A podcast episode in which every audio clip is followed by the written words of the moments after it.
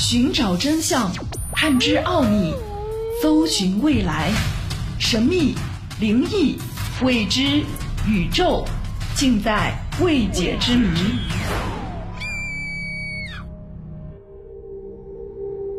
这里是《奥秘全接触之未解之谜》，我是肖峰。梦究竟是怎么产生的？它究竟能不能预知吉凶呢？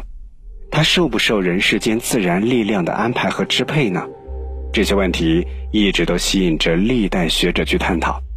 然而，真正系统而比较准确的研究，还是近现代的事。一九零零年，世界著名心理学家。弗洛伊德从心理学的角度解释梦的原因，他认为梦是一种愿望的满足，在多种多样的愿望中，他更为重视性的欲望，认为性欲是人的一种本能，而本能是一种需要，需要是要求满足的，梦就是满足形式之一。弗洛伊德还认为，梦是有意义的精神现象，是一种清醒的精神活动的延续。借助梦，可以洞察到人们心灵的秘密。梦是无意识活动的表现，人在睡眠时意识活动减弱，对无意识的压抑也随之减弱，于是无意识趁机表现是梦境的种种活动。弗洛伊德的学生阿德勒则认为，做梦是有目的的，梦是人类心灵创造活动的一部分，人们可以从梦的期待中。看出梦的目的，梦的工作就是应付我们面临的难题，并提供解决之道。梦和人类的生活是息息相关的。每个人做梦时，都好像在梦中有一个工作在等待他去完成，就好像他在梦中必须努力追求优越感一般。梦必定是生活样式的产品，它也一定有助于生活样式的建造和加强。人在睡眠时和清醒时是同一个人，由白天和夜里两个方面表现结合，才构成了完整的人格。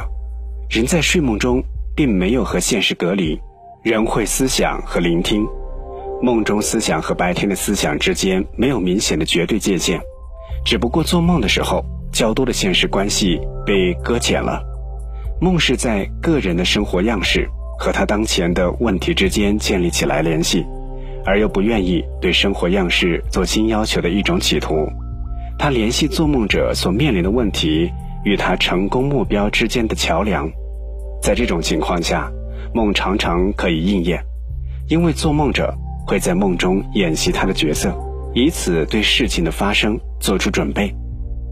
弗洛伊德的另外一个学生荣格认为，梦就是集体潜意识的表现，重视潜意识。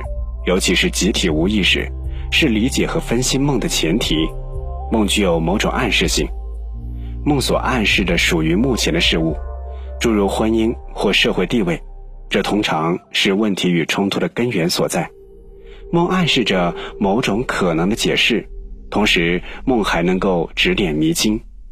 可以说，弗洛伊德、阿德勒和荣格对梦的心理机制、梦的成因。以及梦的作用的意义等方面，都有自己独到的见解和贡献。世界著名生物学家巴甫洛夫从生理机制方面解释了人为什么做梦的问题。他认为，梦是睡眠时的脑的一种兴奋活动。睡眠是一种负诱导现象，大脑皮层兴奋过程引起了它的对立面——抑制过程。抑制过程在大脑皮层中广泛扩散。并抑制了皮层下的中枢，使人们进入了睡眠状态。人进入睡眠时，大脑皮层出现了弥漫性抑制，也就是抑制过程像水波一样扩展。当然熟睡时，弥漫性抑制占据了大脑皮层的整个区域以及皮层更深部分，这个时候就不会做梦，心理活动被强大的抑制过程所淹没。当浅睡时，我们大脑皮层的抑制程度较弱且不均衡，这便为做梦提供了条件。现代科学发达，可以通过实验分析来逐步揭开梦的奥秘。有的科学家认为，梦是快速眼球运动中意象的集合，在快速眼球运动睡眠就会产生梦境。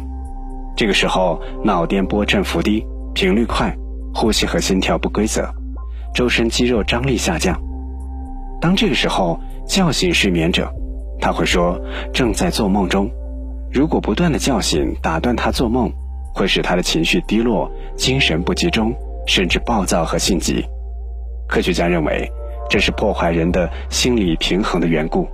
睡眠必须是完整而不断，梦的完成对心理平衡有很大的益处。有的科学家做过这样的实验，将乙酰胆碱类药物注射到猫的脑干里，这个时候猫眼快速运动，进入睡眠状态。经过研究，当脑干里某神经元放出乙酰胆碱进行沟通信息时，另一种神经元就停止放出了甲肾上腺素和青色胺。前一种神经元将信息传到大脑皮层，皮层的高级思维和视觉中心借助已存的信息去解释、编织成故事，梦就产生出来。在梦境里，为什么只见镜像？